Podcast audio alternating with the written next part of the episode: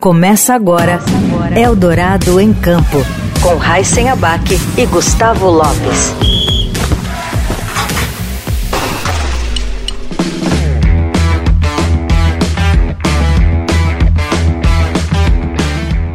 Olá, seja bem-vinda e seja bem-vindo ao Eldorado em Campo. Eu sou Raíssen Abac e ao meu lado aqui está o Gustavo Grisa Lopes. Tudo bem, Grisa?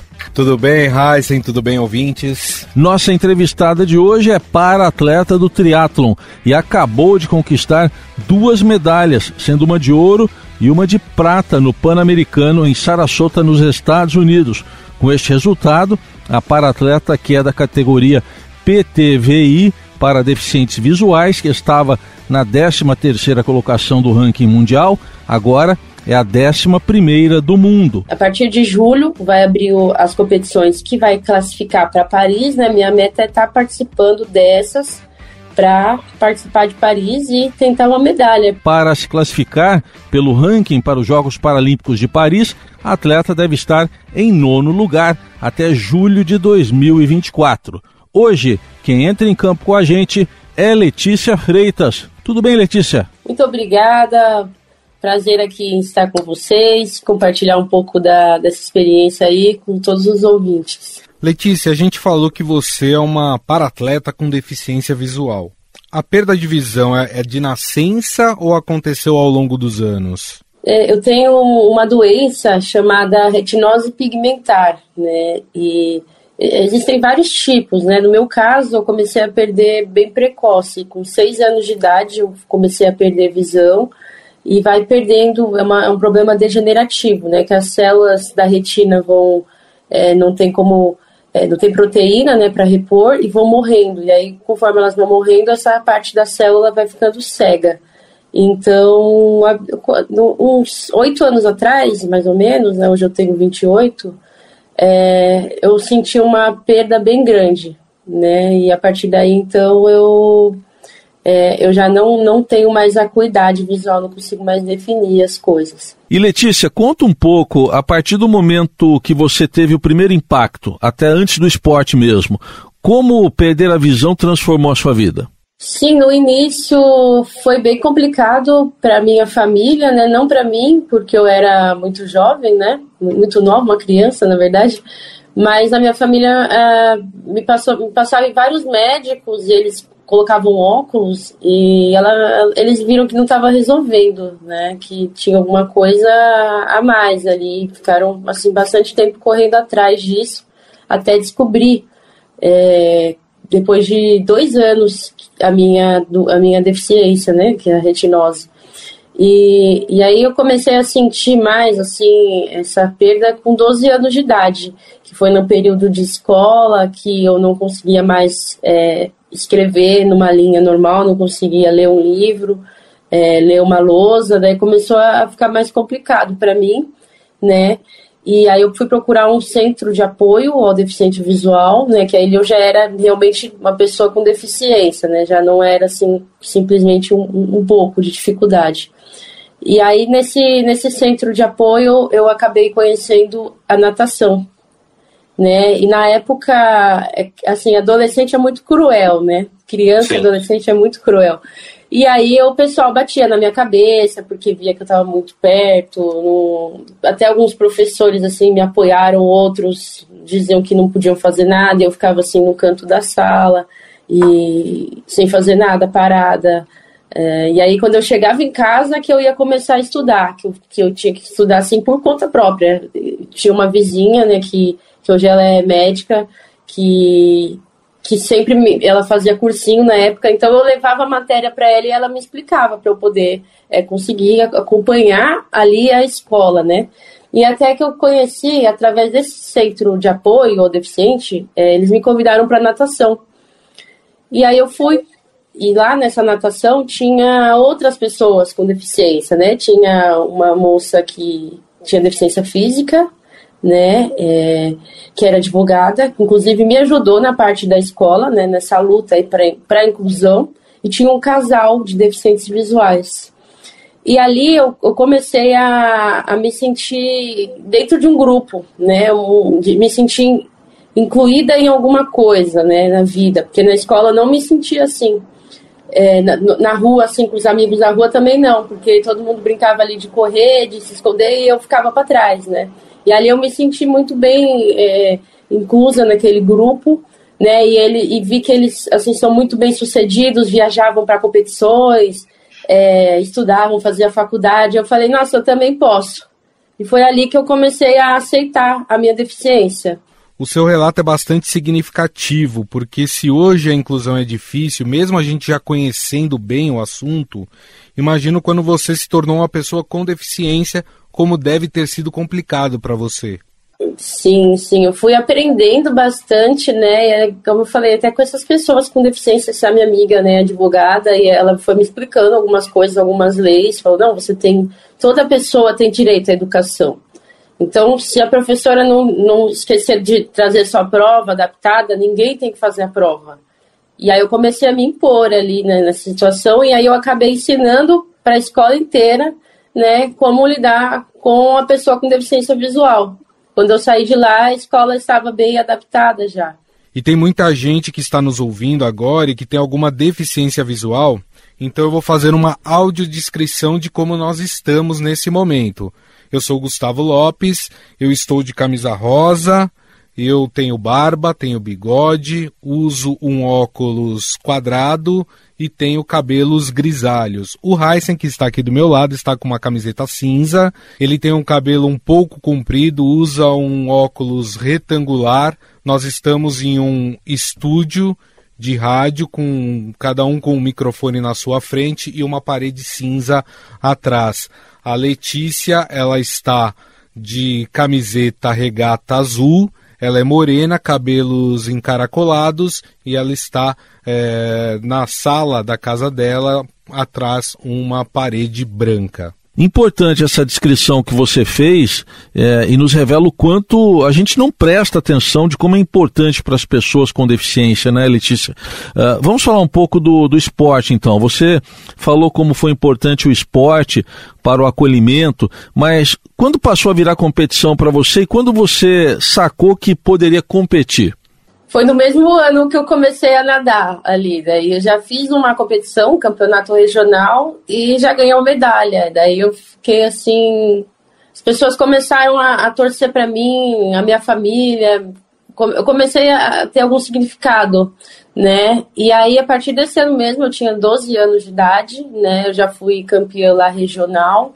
E daí no, daí eu fui, continuei competindo, né? Mas minha primeira internacional, eu tinha 14 anos, foi em 2009. Fui para pela natação, fui para a Colômbia, o sub-21. Daí lá eu ganhei cinco medalhas. E você falou que o seu interesse foi na natação logo que começou a praticar. Como foi o começo? Foi difícil essa adaptação? Não, não foi difícil não, assim, foi bem tranquilo, né, na natação. É, fui, fui fazendo assim, adaptando assim treinos, na época eu estudava ainda, né? Daí assim que isso daí atrapalhava um pouco eu fazia curso de braille, por exemplo, né? Eu tive que parar para poder dar conta dos treinos, né? E, e aí assim que eu terminei a, a escola, eu fiquei o tempo parada, só treinando, porque foi na época ali do, da Paralimpíada de Londres, em 2012, né? E aí depois que eu que eu participei de, dessa Paralimpíadas, eu comecei a faculdade, aí acabou caindo um pouco o rendimento na natação, né? E aí onde é, eu também fiquei um pouco é, cansada, assim, só nadar, nadar, nadar. Eu queria um desafio, alguma coisa diferente. E aí eu fui pro triatlo. Vamos então entrar nessa questão, porque se fosse só a natação, acho que já seria um feito grandioso. Mas você ainda foi para um esporte que ainda tem pedalada, tem corrida. Como é que foi a transição para o triatlo, Letícia? Foi, foi bem diferente. É, o, é um esporte bem desafiador, né? Porque eu preciso de muitos equipamentos, né? Por exemplo, a, a bike, ela é uma tandem que a gente fala uma, é uma bicicleta de dois lugares. Eu, eu pedalo atrás e a atleta guia pedala na frente e ela, e ela que conduz, né, a bike. Então, é, não é muito fácil, assim, encontrar uma bicicleta de alto rendimento para comprar e também uma atleta guia, porque como eu já nadava, a minha natação é forte. Então eu, eu tive que encontrar atletas guias que nadassem bem, melhor do que eu até, pedalasse e corresse. Então é uma triatleta que, que topasse fazer esses três, né? Aliás, você falou do atleta guia e na sua categoria é de extrema importância essa sintonia com o atleta guia. Há alguma dificuldade em encontrar um parceiro de competição que seja quase que um espelho seu? Sim, é, é bem difícil, porque é, normalmente as atletas é, de triatlon, né, são amadoras e trabalham, tem uma rotina de, de, de casa, de trabalho, e daí elas não conseguem estar fazendo os meus treinos e competindo. Né? Então eu, eu ainda estou procurando, né? E tem que ser muito forte, né? Tem que ser, ser forte. Eu ainda venho procurando mais atletas, mas eu já fiz um, assim um grupo de atletas guias, né? Que na última competição foi a Giovana que participou comigo, né? O ano passado eu tive uma competição em Portugal, em Abu Dhabi, foi uma outra guia, Tati, né? Então a gente vai organizando, né? Para ter é, para quando uma não pode, a outra conseguir, para quando uma tem alguma competição, né? A gente é, conseguir sempre participar das competições com uma guia que está preparada né, e disponível para aquela competição. Acredito que isso prejudique no seu treinamento, de não ter um atleta fixo. É, atrapalha um pouco. Atrapalha porque é, não dá para a gente estar tá treinando sempre juntas, né? E quanto mais é, vai pedalando, pedala juntas, corre, vai alinhando, né? E vai, vai encaixando ali para vai ficando cada vez mais natural, assim, a gente nem percebe, vai fazendo a prova assim, vai fazendo tudo junto e nem percebe, mas isso é com quanto mais treina junto, fica melhor. Vou pedir para você, com o seu conhecimento, nos explicar como funciona a prova de triatlo, então. Sim, então no triatlo existem várias provas, né? Tem o famoso Ironman, tem o olímpico, né, que são os atletas olímpicos, e a gente faz a, a modalidade sprint, que é uma prova curta, que são 750 metros nadando, 20 quilômetros pedalando e 5 correndo. É, essa é no Paralímpico, assim, em competições de para de Paralimpíadas, por exemplo, sempre é essa metragem, Paralímpico, né? E aí a, a, acabou acontecendo assim, uma brincadeira lá nessa última competição nos Estados Unidos, né, que foi o Team Relay, que assim eram tinha que formar um grupo de quatro atletas por país, né, duas mulheres e dois homens, e cada um com uma deficiência diferente, né, cada, cada deficiência vai equivalia a, um, a uma pontuação. E aí nessa nessa assim é, um, um fazia a prova toda, só que era uma prova mais curta. Quando ele chegava a gente avisava para o outro sair. Então era tipo um revezamento, né? E aí nessa específico, né, que não é uma prova assim oficial para Paris, é, foi uma metragem mais curta. Eu queria saber um pouco sobre sua rotina de treinamento. Não sei se você tem outro trabalho ou se consegue se dedicar 100% à carreira de atleta. Sim, é, eu sou psicóloga clínica também, mas eu não. É, eu atendo particular e não demando muito tempo. Eu trabalho no máximo duas horas por dia. Eu não atendo mais que dois pacientes por dia, né? E, e aí eu, pre, eu preencho a agenda e não aumento mais. Eu fico ali com eles até é, receberem alta e aí depois eu substituo. Então é, um, é, é uma forma assim que de não largar meu trabalho, né? Que eu gosto, fico muito satisfeita com isso e consigo cumprir ali a rotina de treino, que é muito puxada, né? Eu, hoje eu treino no Centro Paralímpico, faço a maioria dos treinos lá. Mas, assim, é, por dia, eu tenho, é, em média, dois a três treinos por dia, né? E às vezes também tem quatro. Nossa. Então é bem puxado. Às vezes eu passo o dia inteiro treinando. Aliás, essa combinação é perfeita, atleta e psicólogo. É tão importante cuidar do mental como do físico, né? Sim, conta muito, assim. Os dois têm que estar bem equilibrados. Se um, se um tiver legal e o outro não tiver, não vai. Na sua atividade profissional, Letícia, como psicóloga, você sentiu alguma resistência ou algum preconceito? Então, assim, conforme eu eu, consigo, eu passei por toda essa fase ali de escola, eu, eu aprendi a me impor. Então eu não me sinto mais. Eu não sinto mais preconceito. Às vezes eu, fui fazer, por exemplo, um, vários estágios, né? Fui com adolescente, fui em escola, com pacientes também. E ali eu já cheguei, eu, eu fiquei assim, agora eu vou de bengala, não vou. E aí eu fui de bengala. Só que assim, eu peguei, sentei com todo mundo e falei, olha, eu sou deficiente visual, expliquei, eu não enxergo e, e deixei todo mundo à vontade para tirar todas as dúvidas. Eu acho que muita, o preconceito ele vem de um conceito que a pessoa cria e não às vezes do conceito real. Então eu deixei abertamente para eles perguntarem tudo. Perguntaram, ah, você namora? Como é que vocês fazem para namorar? Então perguntaram das crianças, assim, os adolescentes, tiraram todas as dúvidas. Como é que você anda sozinha? Você consegue fazer isso, fazer aquilo? Então ali quebrou, quebrou todo o preconceito e, e eu ganhei bastante respeito, né, das pessoas. Tinha, eu tive paciente que que falava que, que escolheu passar comigo pelo fato de eu ser deficiente visual e ter mais sensibilidade. E a psicóloga precisa saber ouvir, né, Letícia? Sim, tem que saber ouvir e escutar, né? Ouvir e escutar, que são coisas diferentes, né? É. Você disse que reserva duas horas do seu dia para a sua profissão como psicóloga, mas a gente sabe que ser atleta aqui no Brasil é muito complicado. Como está a questão de apoio, tanto público como particular? Eu vi que até rifa você teve que fazer para poder participar de umas competições. Então, agora, assim que eu tive alguns resultados, é, eu estou começando a ter né, um pouco mais de apoio, mas assim, ainda estou correndo, tô lutando bastante, assim. Agora eu tenho uma, um, um, apoio de passagem, né? De passagem aérea, que ajuda bastante, mas eu, eu acabei indo por conta de novo, né? Para essa última competição. Daí eu tenho que pagar o, os custos da viagem, né? Em geral, inscrição.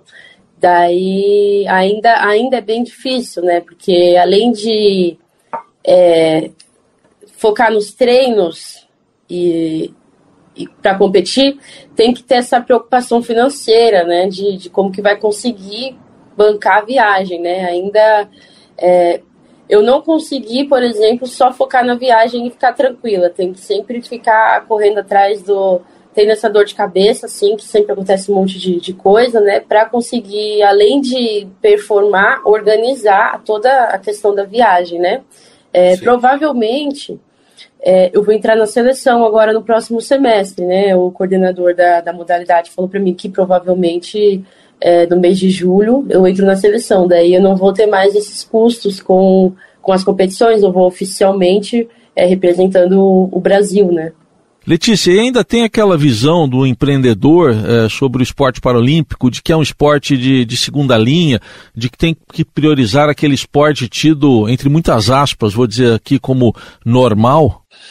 Ah, assim, eu não, não sei dizer, né, se, se é assim, porque eu não tenho um, um contato muito direto para as pessoas olímpicas, né, que recebem o apoio, né, se esse apoio é, é igual é diferenciado, né? O difícil é a gente conseguir fazer o contato com a empresa, né? Fazer um contato, assim, é, mandar um, por exemplo, a gente manda um, um media kit, né, para uma empresa e às vezes não chega, por exemplo, no dono, né, na pessoa do marketing. Então, o difícil é eu ainda não conseguir é, muitos apoios, assim, porque eu ainda não, eu não consigo ter esse contato direto, né, para a pessoa me conhecer, para entender a proposta. Eu acho que acaba se perdendo pelo caminho aí, eu não consigo é, conversar diretamente, sabe?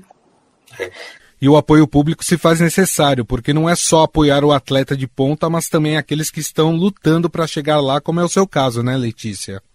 Sim, então, é, eu valorizo muito assim, os profissionais né, que trabalham comigo, fisioterapeuta, é, nutricionista, o técnico, porque quando eu comecei, é, eu não tinha apoio nenhum, não tinha nada, né? Mas eles, eu, eu contei para ele, né, para eles o meu projeto e eles viram que eles acreditaram no meu potencial, né? E, e, e estão comigo. A nutricionista, por exemplo, ela me apoia, ela a preparadora física e desde lá atrás, né? E hoje a gente vem colhendo esses resultados, né?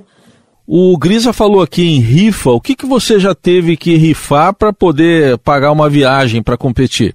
Sim, eu já fiz vaquinha online, aí já fiz rifa, já, já vendi as coisas aqui em casa, porque a última, a, prime, a última, a penúltima competição, né, que foi uma competição muito importante mundial de Abu Dhabi, eu precisava de participar, que era a última é, naquele, era a competição mais importante daquele ano, né? E eu precisava, e eu fui convidada.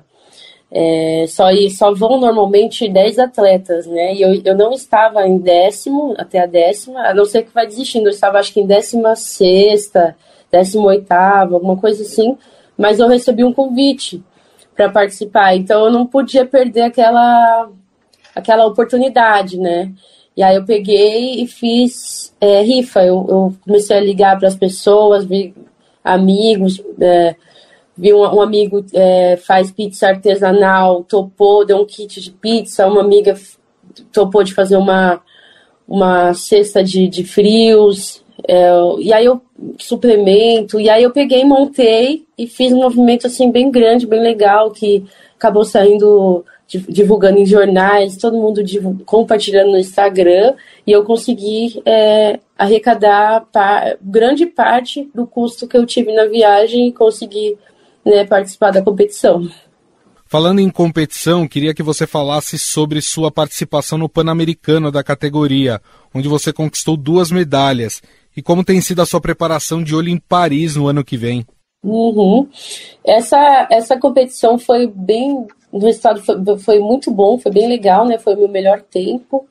É, eu, desde dezembro, já estava treinando para ela, acabei nem, nem viajando no ano novo, não parei de treinar, treinei direto para essa, focada nessa competição de março. Né? Tinha uma, um atleta que, dos Estados Unidos que ficou que ganhou de mim por pouco nas outras duas, tanto em Portugal quanto em Abu Dhabi. Ela ficou assim por 30 segundos. Eu estava ouvindo a passada dela na minha frente. então, e ela ia participar dessa. Ela tinha já até mandado mensagem para mim no Instagram. E aí eu passei o ano inteiro assim esgotada pensando que eu tinha que ganhar dela nessa nessa prova que ia ter, né? Treinando bastante. Quando eu tava bem cansada assim, não tava conseguindo nem levantar para treinar, eu lembrava disso e, e ia atrás, né? E aí eu acabei ganhando, eu consegui ganhar de, dela nessa, nessa prova. Fiquei bem feliz, né, com esse, com esse resultado e consegui ganhar uma canadense também, né? E, e aí, assim, o foco principal mesmo é Paris 2024. Todas essas competições é para subir posição no ranking mundial, né? Que hoje é, eu fiquei em décima primeira, né? Tem que subir mais duas. É, mas eu estava assim, antes eu estava entre as 30, né? Eu já, já Uhum. Eu já estou bem confiante, assim, o caminho que eu, que eu já trilhei, assim, eu já, vamos dizer assim, eu já sei como é que, como é que faz, né? E aí eu, e aí a minha meta agora, né, a partir, é, a partir de julho vai abrir as competições que vai classificar para Paris, né? Minha meta é estar tá participando dessas para participar de Paris e tentar uma medalha, porque na natação eu já fiz Paralimpíadas, mas eu nunca peguei medalha, né? Agora minha meta é tentar realizar esse sonho no, no paratriato. E a gente aproveita o espaço aqui e faz até um apelo para os empresários brasileiros para apoiar os atletas, né? Vou pedir até para Letícia dar o Instagram dela para que as empresas possam entrar em contato. Qual que é o seu Instagram, Letícia? Meu Instagram é Lele, L-E-L-E, underline Freitas, com dois As. F-R-E-I-T-A-A-S. Você falou que treina no Centro Paralímpico em São Paulo. Lá você tem toda a estrutura que você precisa? Sim, lá é, é bem legal, só que assim, ainda não, não. Eu fiz uma estrutura de. Que não é uma estrutura assim pronta para o triatlo. Eu fiz uma adaptação. Eu treino natação com a turma de natação treino atletismo com a turma de atletismo e minha preparação física é com a, com a técnica que, que trabalha com a natação, que monta a minha preparação física. Então eu, é como se eu tivesse em duas modalidades lá, né? Então vamos falar sobre essa cidade de São Paulo para você. É uma cidade acolhedora para você? Eh, quando você precisa se locomover, como é para você se locomover em São Paulo? Sim, então uma coisa que é muito legal, que é muito positivo aqui em São Paulo é o metrô, né? E o trólebus é excelente, assim, perfeito. É, agora de resto, você saiu do metrô, acabou. A rua é toda quebrada, calçada muito ruim, né? E tem, é, é, é, muito, é muito engraçado, porque dependendo da região, as pessoas só oferecem mais ajuda, dependendo da região, ninguém oferece ajuda, assim, para atravessar, para andar. É, até, assim, venho fazendo um trabalho, né, no, no Instagram, com a, com a minha assessoria, com a Focus, é, para conscientizar as pessoas, né, de quebrar essa barreira. A gente já fez vídeo ensinando como atravessar a rua, como oferecer uma ajuda para guiar a pessoa, né, porque é muito importante para a gente, quando não tem adaptação física, ter essa adaptação de atitude, né? Tem um buraco na frente, a pessoa às vezes é, vê eu caindo no buraco para depois falar, né? Ao invés de falar, não, você quer ajuda? Põe a mão, põe, põe a mão aqui no meu ombro, vamos, você tá indo, você quer que eu te ajude a atravessar a rua, né? E é uma uhum. coisa que, que é bem simples e às vezes a pessoa até tem essa vontade, né? Mas acha que vai fazer errado, então, e não tem erro. O erro é, é não, não, perguntar, é só perguntar. Você quer ajuda, né? E uma coisa bem simples que acaba não acontecendo e dificultando muito pra gente, né? Tipo, atravessar uma rua. É, sem ter um, um é, semáforo, assim, com, com áudio, não sei agora dizer o nome, né? Esse semáforo que dá sinal sonoro, né? É muito uhum. difícil a gente ter aqui, é raro, assim, Sim. os pontos, né? Então, atravessar a rua só no ouvido, você ouviu um carro ou uma bicicleta que está vindo, é muito perigoso, né? Então, quando tem uma pessoa, a gente já fica mais tranquilo. Letícia, tenho certeza que várias pessoas estão nos ouvindo agora e estão inspiradas na sua história. Para quem tem alguma deficiência, qual é o primeiro passo para começar a fazer uma atividade esportiva? Sim, legal. É, tem, tem vários, tem que procurar assim, centro de treinamento paralímpico, né? Tem alguns né, aqui, do, aqui no Brasil, né? Tem o principal aqui em São Paulo, que fica ali na Imigrantes, né? Então, o Centro Paralímpico, principalmente assim, é, para criança, ele faz um trabalho assim de, de dela conhecer todos os esportes e já escolher um, né? Ele faz esse trabalho de escolinha muito completo, né? E daí, no caso, para as pessoas mais velhas, né, é, lá só trabalha com alto rendimento. Daí a pessoa precisava já de ter um esporte específico, né, por exemplo, saber nadar ou saber correr, para procurar diretamente né, com aquela modalidade. E só para lembrar, né, a deficiência não pode ser uma barreira para praticar o esporte. Basta ter vontade também. Sim, por exemplo, assim, a pessoa deficiente visual quer correr, ele, ele faz uma guia, né? Eu até já mostrei lá também no Instagram, eu faço com cadarço, né? Amarro do tamanho é, que precisa, né? Coloca no braço da forma certa, encontra um atleta guia e vai correr na rua. Então, vai correr numa praça. Então, assim, não é impeditivo a deficiência, né? Assim, claro que a gente demanda de, de mais recursos, né? Mas a gente claro. não pode se limitar, né? Da mesma forma que que a pessoa que não tem deficiência muitas vezes é, vai colocar não é, não é colocar barreiras, né? Vai, vão existir barreiras naturalmente. Às vezes ela não tem um tênis, ela não tem um horário, ela está com, cansada né, do trabalho, e não vai, né? A gente também, a gente vai ter tudo isso daí, além disso, procurar um guia, né? E, e, e combinar e, e fazer, mas para todo mundo, para todo mundo vai ter dificuldade. A diferença é o quanto você quer aquilo é, e o quanto você está disposto né, a, a fazer para é, fazer, fazer aquele objetivo seu ser cumprido. Letícia, comparando esse momento atual que você está vivendo com o, o teu início, o que, que mudou na estrutura para você? No esporte é, em geral, assim, eu ainda não vi nenhuma mudança né? Porque eu estou aqui há, há, quatro anos, mas para mim mudou um pouco assim a parte estrutural, que eu comecei a, a, as pessoas começaram a me conhecer melhor, então eu consegui um técnico de atletismo que pudesse que eu, que eu pudesse treinar no horário dele, então eu consigo é, mais atletas guias, né, que tem disponibilidade de de fazer treinos comigo, né? Estou é, conseguindo agora almoço no Centro Paralímpico, é, fisioterapia, massoterapia, toda essa parte de estrutura que eu tenho lá dentro. Muito legal conversar com você. A gente conversou aqui com a Letícia Freitas, para-atleta do triatlon, e está ali na luta para conquistar uma vaga para os Jogos Paralímpicos de Paris. E a gente torce, a gente torce para que você pare de fazer rifa, viu, Letícia, para poder competir. Foi um prazer estar com você e sucesso. Muito obrigada, viu? O prazer foi meu de, ter esse bate-papo aqui, muito rico, muito obrigada. E assim a gente encerra mais um Eldorado em Campo. Estive aqui ao lado do Gustavo Grisa Lopes. Obrigado, Grisa. Até mais, Heisen. Até mais ouvintes. Tchau. Você ouviu Eldorado em Campo.